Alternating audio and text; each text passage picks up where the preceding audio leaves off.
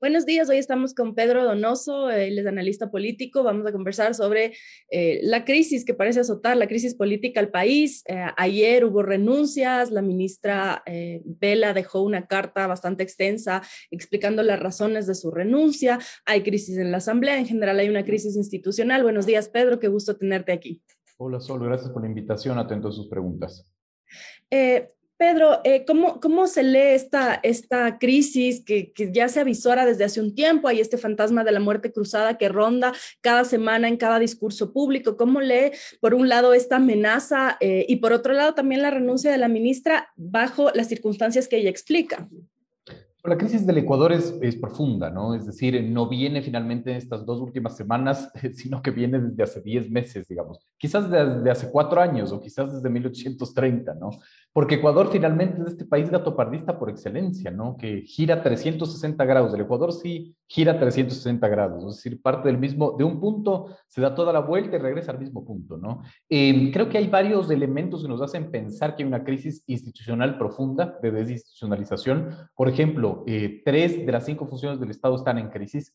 El 70% de las instituciones de control de la función de transparencia y control social están encargadas.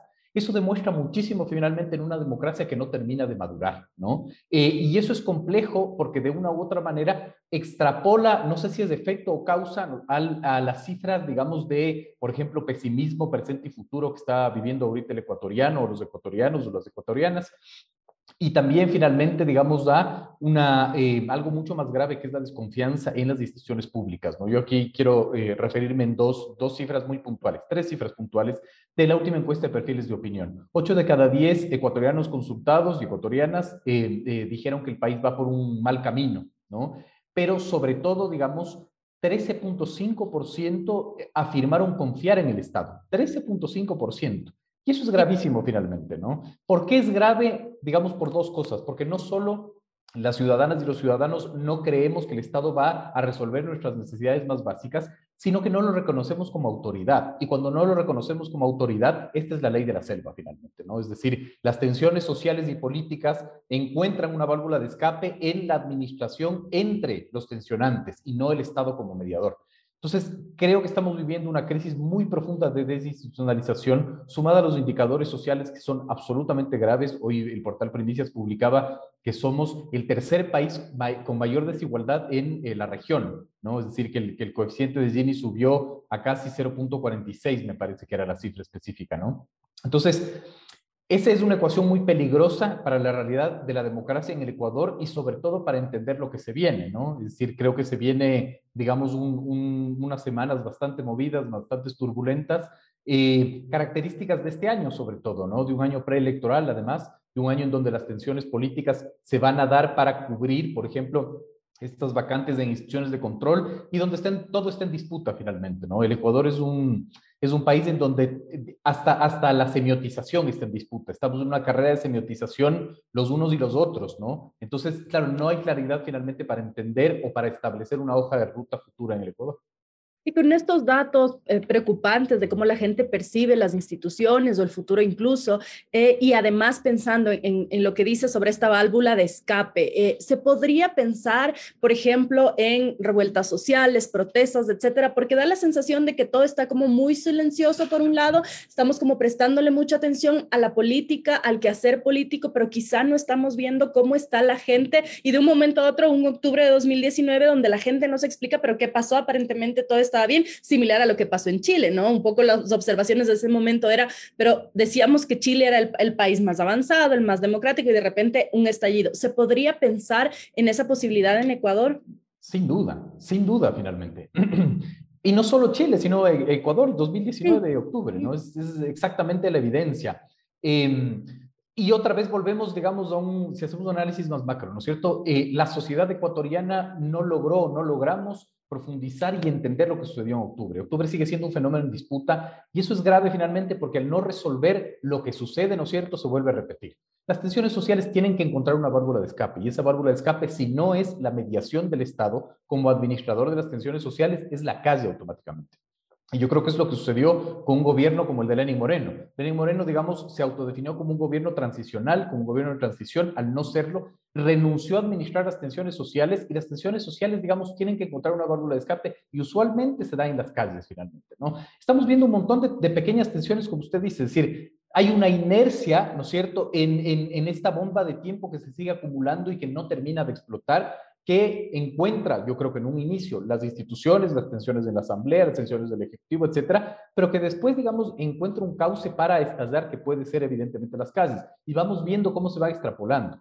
Eh, por ejemplo, ya hay tensiones, otra vez eh, hubo un pronunciamiento de la industria pesquera, por ejemplo, ¿no es cierto? Que dijo el gobierno no cumplió con su palabra, entonces, y hay un nuevo clivaje, eh, ¿no es cierto? Ambientalistas versus industria pesquera. después tienes de una u otra manera la disputa que se va a venir por los acuerdos comerciales, exportadores e importadores es muy interesante porque nosotros seguimos creyendo que el clivaje es correísmo-anticorreísmo cuando en verdad el clivaje es otro en el Ecuador. El clivaje sigue siendo eh, sierra-costa, el clivaje sigue siendo exportadores-importadores, el clivaje sigue siendo extractivismo-ambientalismo. Es decir, hay otro tipo de clivajes y el Estado no lo resuelve.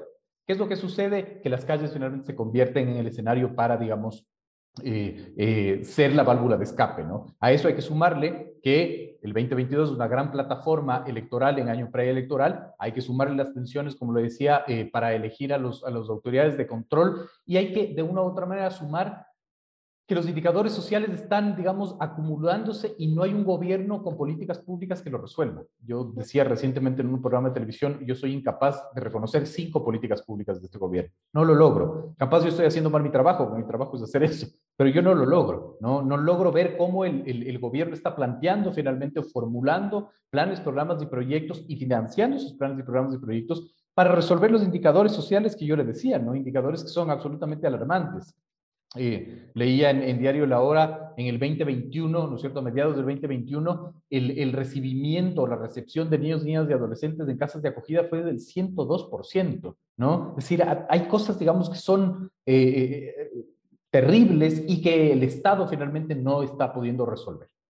Y con esa lógica o con esta narrativa también que se empieza a crear alrededor de eh, la posibilidad de que eh, haya una muerte cruzada por un lado, lo que significaría que la Asamblea Nacional deje de existir durante los próximos seis meses hasta que se convoquen elecciones, pero a la vez tenemos este escenario de crisis eh, económica, de desigualdad, como bien cita estas cifras.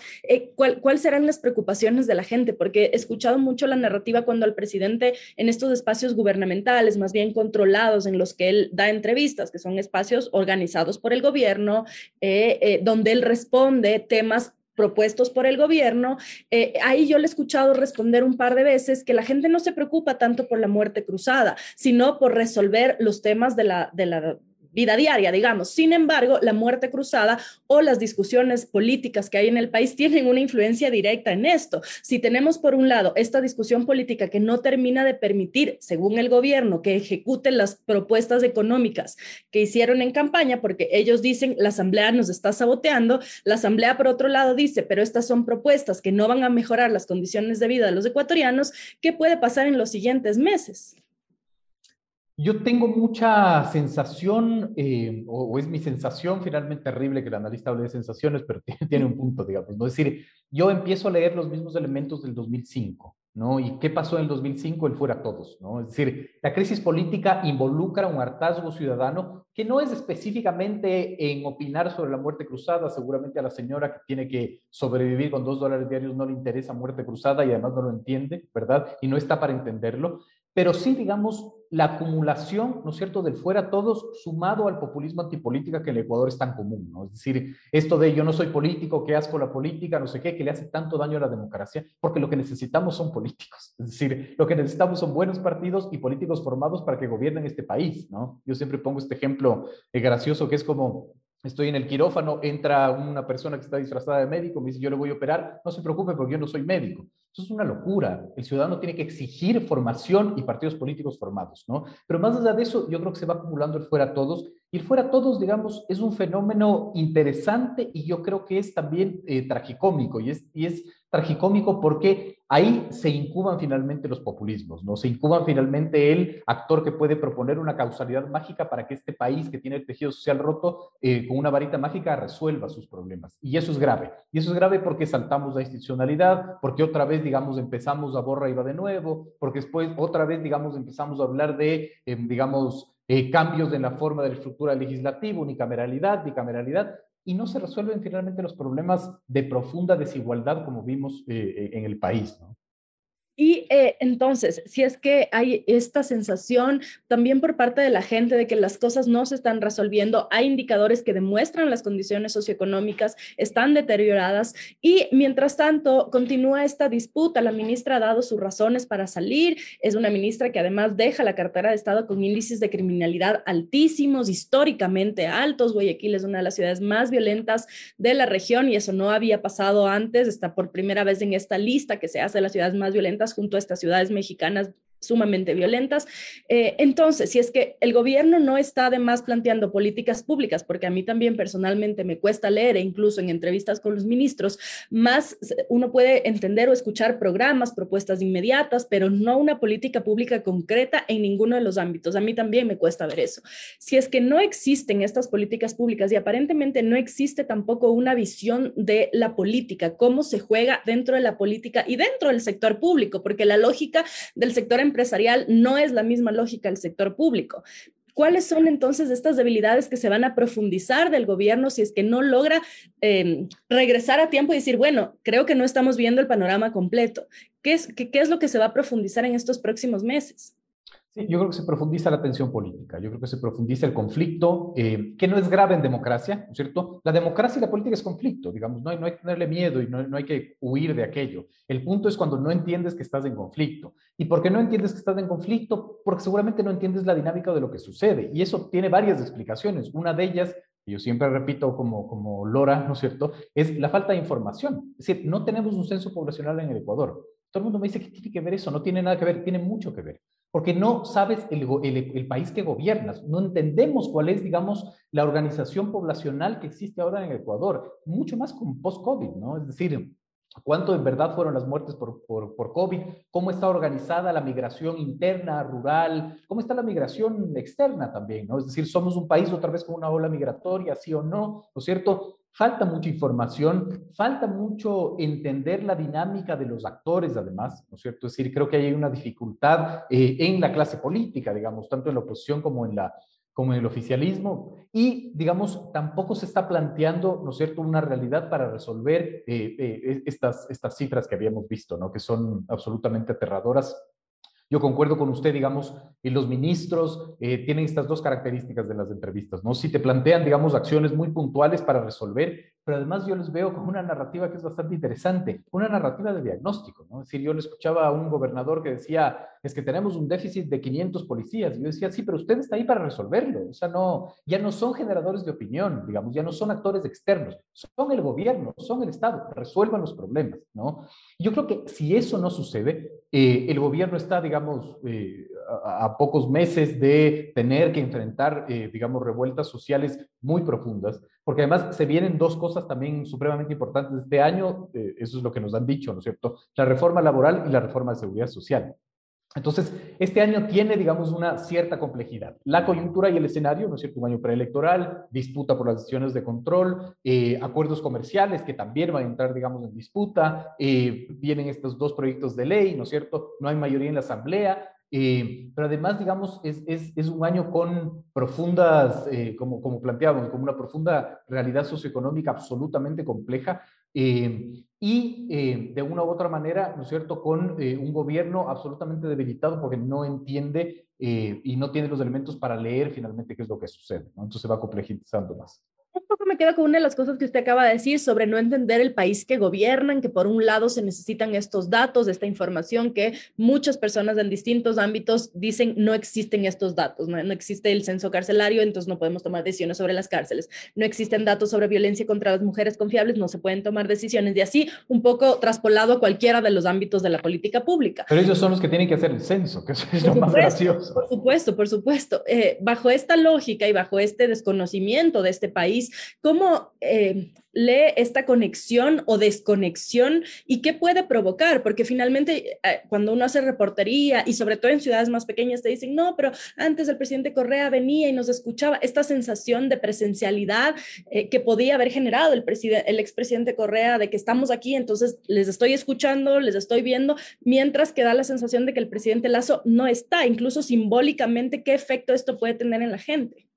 Sí, yo creo que la, sensación de orfandad del Estado, ¿no es cierto?, es, es, profunda y es gravísima finalmente. Yo creo que no empieza ni termina en, tiene mucha razón, pero no empieza ni termina en que la gente en los pequeños territorios podía ver a Correa. Si no lo veía Correa, por lo menos podía sacar una cédula sin demorarse seis meses, ¿no? O una licencia de conducir. Eh, entiendo que eso no resolvió el problema, pero había, digamos, una calidad de servicios básicos en donde tú de una u otra manera podías sentir la presencia del Estado. Ese de que 13.5% de los ciudadanos y ciudadanas confían en el Estado es una cifra bastante compleja porque nos establece la ecuación más grave de todas. ¿Cuál es la ecuación más grave de todas? Desconfianza institucional, desconfianza interpersonal, ¿no es cierto? El Latinobarómetro planteaba que el Ecuador es uno de los países donde menos confianza interpersonal tenemos. Es decir, esta no es confianza en el Estado, es confianza entre Pedro y, María Sol, ¿no? Es decir, gravísimo, sumado esto al pesimismo, ¿no? Es decir, esta es una ecuación muy, muy grave ¿Y por qué el pesimismo? Porque el pesimismo, digamos, es el, margen de maniobra que tienes para gobernar finalmente un país, ¿no? Es decir, mientras más pesimista es una sociedad, menos margen de maniobra tienes, más optimista, tienes más margen de maniobra. Esa ecuación, de una u otra manera, te plantea, además, la renuncia de que el Estado no administre las tensiones sociales. Eso es un escenario muy grave, porque ese escenario, digamos, empieza a crear la posibilidad de que haya una gobernanza paraestatal, es decir, todo lo que eso implica finalmente, ¿no? Como le decía, que los conflictos se resuelvan en las calles, que las tensiones sociales entre, entre A y B lo resuelva A y B sin mediación del Estado, ¿no es cierto? Entonces, todo eso sí provoca finalmente que el, el, futuro no sea, no sea, digamos, provisorio para el Ecuador. Creo que es muy complejo, ¿no es cierto? Y sobre todo, nadie lo está entendiendo. Creo que eso es lo más grave de todo. Hay una inercia en el entendimiento de lo que va sucediendo que no empieza y termina en la muerte cruzada, que no empieza y termina en consulta popular. ¿Y a qué se debe esa inercia? Al no entendimiento. Digamos, yo creo que es al no entendimiento. Es decir, la gran discusión finalmente del círculo rojo, que además se cree que es el que manda, el que marca, es si sale la ministra Vela, si entra Jiménez, si hay muerte cruzada, etcétera. Claro, pero los problemas de ahí siguen absolutamente intactos e increciendo finalmente, ¿no? Es decir, eh, no hay un entendimiento en ese sentido eh, y lo que a mí también me sorprende es la inercia de la oposición, ¿no? Es decir, he visto en mucho silencio, por ejemplo, los movimientos sociales, eh, creo que tampoco hay una lógica de la proactividad, el gobierno no tiene una lógica de proactividad tampoco, la política pública y la agenda la siguen marcando los actores paraestatales desde la periferia, ¿no es cierto? Es decir, eh, aquí, digamos, la gran discusión sobre las cárceles lo marcaron las, las, bandas delincuenciales que están en la cárcel. Es decir, ellos nos pusieron a hablar del sistema carcelario porque empezaron a, a ver carnicerías, ¿no? Es, una cosa de locos finalmente, ¿no? En la minería ilegal. la respuesta, Pedro, que usted decía hace un momento de que si no se toma la conversación, no se toman las acciones desde donde se deben tomar, empieza a haber esta válvula de escape y en este caso específico por las cárceles también, porque también a partir de ahí se empieza a agudizar esta, esta sensación, que no solo es sensación, porque hay cifras, pero se agudiza también la sensación de desprotección del Estado. Entonces, el gobierno ha intentado explicar a través del narco. Entonces, la explicación que ellos dan a la inseguridad es que como han, incautado la mayor cantidad de droga en los últimos meses, entonces hay, una respuesta inmediata por parte del crimen organizado, pero eso no alcanza a explicar que haya una bala perdida y que mate a un niño en una heladería o que por un intento de asalto se termine matando a un turista holandés y esas explicaciones y esas respuestas tampoco las ha dado. Es que la falta de, política pública y soluciones, el gobierno cree que la suple con sobrediagnósticos. Ya, ya sabemos el diagnóstico. O sea, no nos sigan dando diagnósticos, denos soluciones, pero hemos soluciones absolutamente integrales, porque ese es el problema también. Es decir, eh, digamos, yo entiendo que el tema de la inseguridad, de la violencia ciudadana es un problema estructural muy, muy profundo que no se resuelve fácilmente, pero no nos han dicho cómo van a resolver la parte social.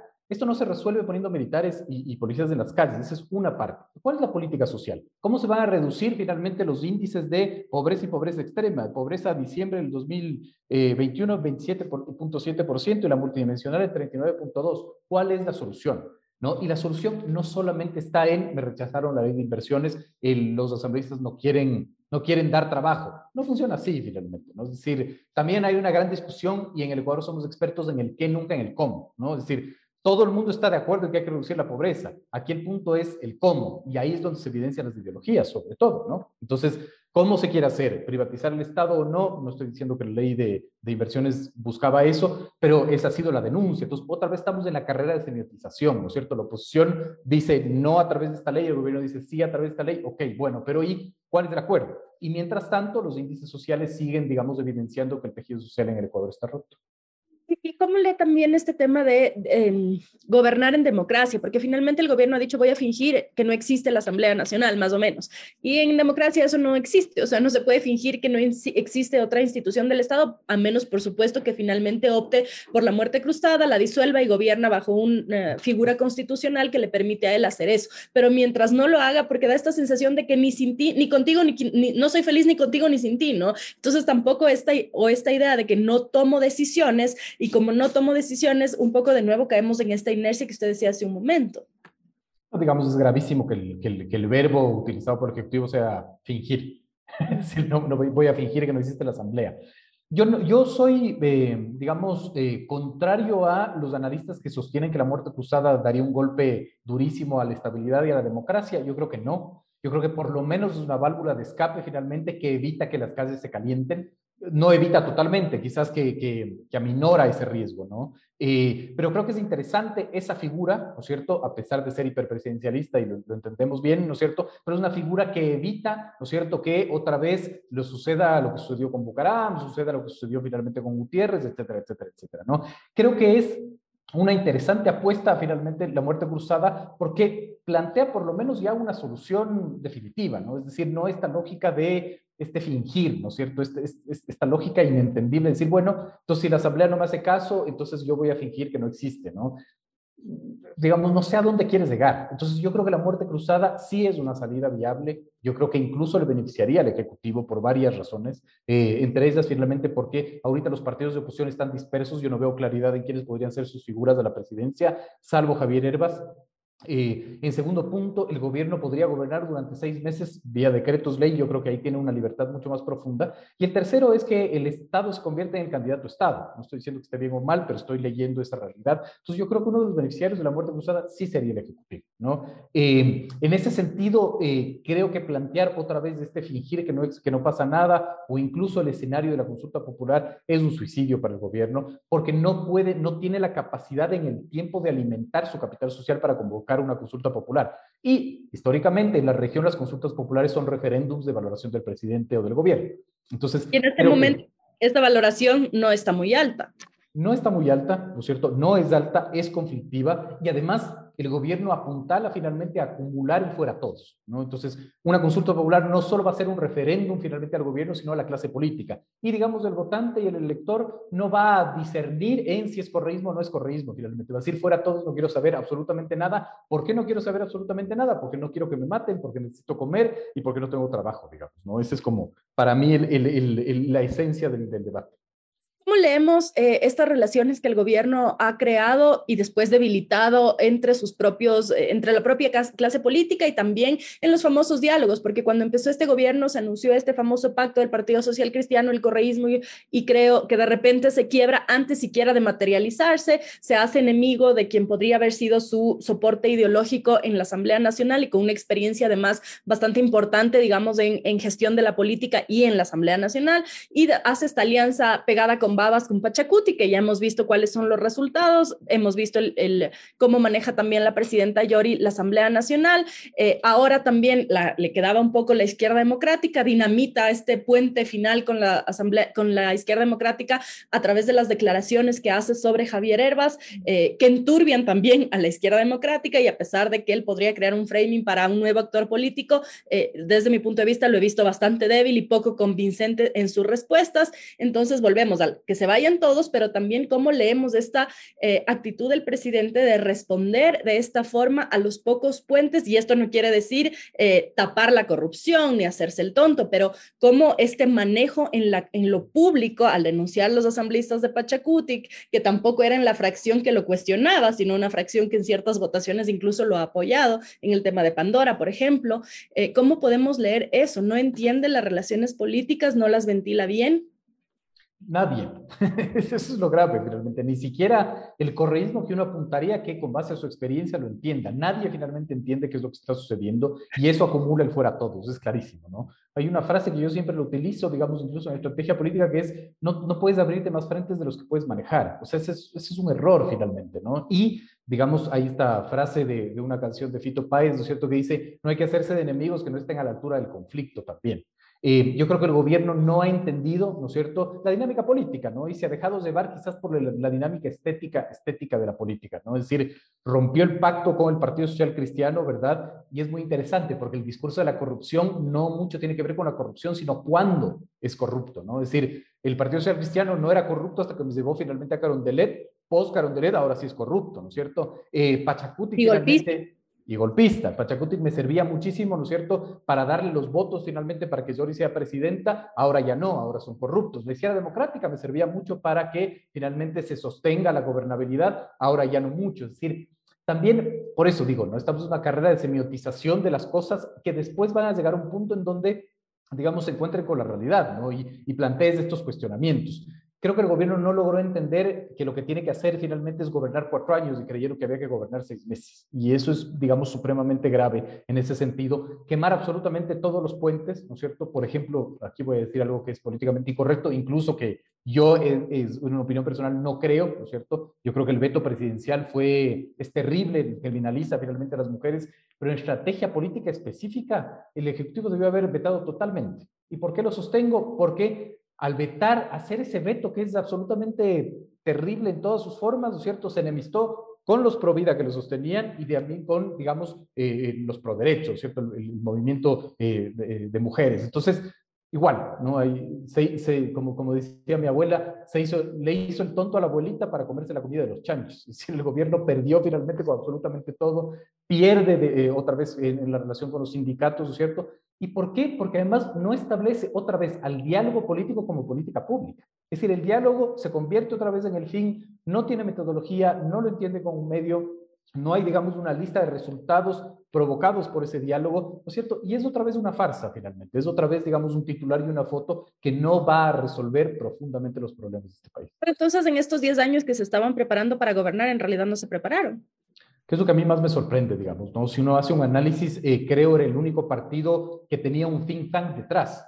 ¿Y por qué era tan importante esto? Porque la política es el ejercicio eterno de la resignificación de los conceptos. Es, es, es fundamental. Si nosotros hacemos, digamos, un, un, análisis muy simple de qué conceptos nosotros estamos debatiendo y discutiendo ahora, seguimos debatiendo y discutiendo los conceptos heredados del correísmo. No digo que esté bien o mal, digamos, ¿cierto? Lo que quiero decir es que finalmente el gobierno viene a implantar una nueva tesis basada en los conceptos que aún rigen finalmente desde el correísmo no entendió que había que resignificar, ¿no es cierto? No entendió que había que poner en el debate por qué está mal privatizar, por qué está mal finalmente, eh, digamos, reducir el Estado, cuál es el tamaño ideal del Estado. Es decir, ese, esa discusión conceptual era supremamente importante y no tiene que hacerse cuando uno está en el poder, tiene que hacerse cuando uno está en campaña. Pero si uno ve y analiza, digamos, Lazo fue un gran enigma en campaña. Uno fue en primera vuelta, otro fue en segunda vuelta y otro es gobernando. Nosotros, desde el gabinete estratégico que dirijo, hicimos un, un indicador, quizás un, un, medidor, ¿no es cierto?, de cuál era la relación votos versus gobernabilidad. Y era una relación absolutamente e inversamente proporcional, ¿no? Era súper interesante. Mientras más votos ganaba Lazo, menos gobernabilidad aseguraba finalmente, ¿no? Y de una u otra manera, eso es lo que está sucediendo ahora. Nunca es el suceso, siempre es el proceso, siempre hay que verlo, digamos, eh, con anterioridad. Un poco ya terminando, Pedro, ¿hay el riesgo de que el gobierno se caiga? Chuta, no, capaz que digo eso y me meten preso, así que no, me da un poco de miedo responder esa pregunta. Eh, creo que es un escenario probable. Creo que es un escenario probable, eh, no sé si caerse, pero enfrentar eh, y reeditar octubre finalmente, ¿no? Por varias razones, las razones que hemos entendido ahora, otra razón es que nadie entiende qué es lo que sucedió en octubre, porque en octubre pasaron muchas cosas, digamos, pero como somos tan expertos en este país en reducir, digamos, la discusión entre antideístas, finalmente nos quedamos en eso. Como no se entendió qué es lo que sucedió en octubre, yo creo que octubre puede ser reeditado, digamos, muy fácilmente. Eh, eh, yo creo que este país es una bomba de tiempo, ¿no es cierto?, que espera específicamente una válvula de escape, ¿no? Y esa válvula de escape, si es que no lo da la administración de las tensiones del Estado, lo va a dar, yo creo que las calles. Y en, con ese escenario de riesgo, ¿hay algo que se pueda hacer para sostenerse un poco mejor durante estos años, que no sea necesariamente disolver la asamblea y quedarse seis meses? Porque eso nos regresa un poco a un escenario de principio de los 2000, ¿no? Esta inestabilidad que además es totalmente contradictoria con este discurso que incluso tiene el gobierno de atraer inversión, etcétera. Yo, yo, no soy partidario de creer que la muerte cruzada va a espantar inversiones, la verdad. Creo que, digamos, no hay mayor espanta inversiones que lo que está sucediendo ahorita, ¿no? una tensión profunda entre el Ejecutivo y el Legislativo. Por lo menos, digamos, quizás los inversionistas digan, bueno, aunque sea durante seis meses, el Ejecutivo va a plantear su plan de gobierno, y su plan de gobierno era finalmente eso, flexibilización de las relaciones laborales, ¿no es cierto?, eh, concesión de los bienes, que ese, además, esa es la tesis que ganó. Es decir, nos guste o no nos guste, esa es la tesis que ganó, y también hay una dualidad, porque la tesis que ganó el Legislativo es de un 70% de una mirada mucho más progresista.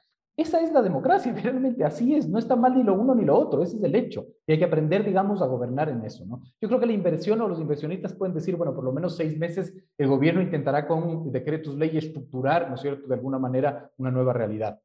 Eh, ¿Qué se puede hacer? Gobernar. O sea, ¿qué se puede hacer, digamos, eh, empezar a gobernar eh, emitiendo política pública, dictando política pública, entendiendo qué es la política pública, intentar resolver finalmente y no ser reactivo a lo que sucede, ¿no? Sino que ser absolutamente proactivo. Es decir, yo esperaba que el 25 de mayo del 2021 el gobierno de Creos llegue con 100 proyectos de ley. Creo que todos, ¿no? Porque ese era el anuncio también, que en los 100 primeros minutos ya iban a tener resuelto todas las mitades de problemas del país. Totalmente, pero además, claro, no hay esa postura, no hay esa propuesta, ¿no es cierto? Creo que la política pública tiene que ser anunciada, por último, ya que no lo estamos leyendo y no lo estamos viendo, o por último, tiene que ser formalizada. Eh, yo creo que ahí tiene una debilidad, por ejemplo, en inclusión económica y social profunda, finalmente. No es un ministerio que le veo que está proponiendo, resolviendo muy reactivo, va a Cuenca al lugar de la tragedia a ofrecer bonos, ¿no? Es decir, no hay, digamos, una claridad de la hoja de ruta. Yo creo que el, el gobierno tiene que tener una hoja de ruta clara finalmente y marcar la agenda porque alguien más lo está haciendo. Y finalmente parece que la pregunta en el aire queda, ¿qué están haciendo tal ministerio, tal otro ministerio, el presidente? Y no se responde, ¿no? Total, ¿qué, ¿qué, están haciendo todos? ¿Qué está haciendo el legislativo también? ¿No es cierto? ¿Qué está haciendo el Consejo de Participación Ciudadana que van finalmente varios meses y no tenemos autoridades de control? Es decir, ¿qué está haciendo la justicia? ¿No es cierto? Que sigue con un Consejo de la Judicatura encargada. Es eso, es decir, todo está como todo está en disputa, nada se está moviendo. Y eso es gravísimo cuando vemos los indicadores sociales. Muchas gracias, Pedro, por haber aceptado esta invitación. No, encantado, solo gracias por la invitación. Un gusto, esta fue la conversación con Pedro Donoso sobre la crisis política que vive el país. Pueden volver a escuchar esta entrevista en su plataforma de podcast favorito y nos vemos mañana a ocho y media de la mañana. Excelente día para todos. Muchas gracias.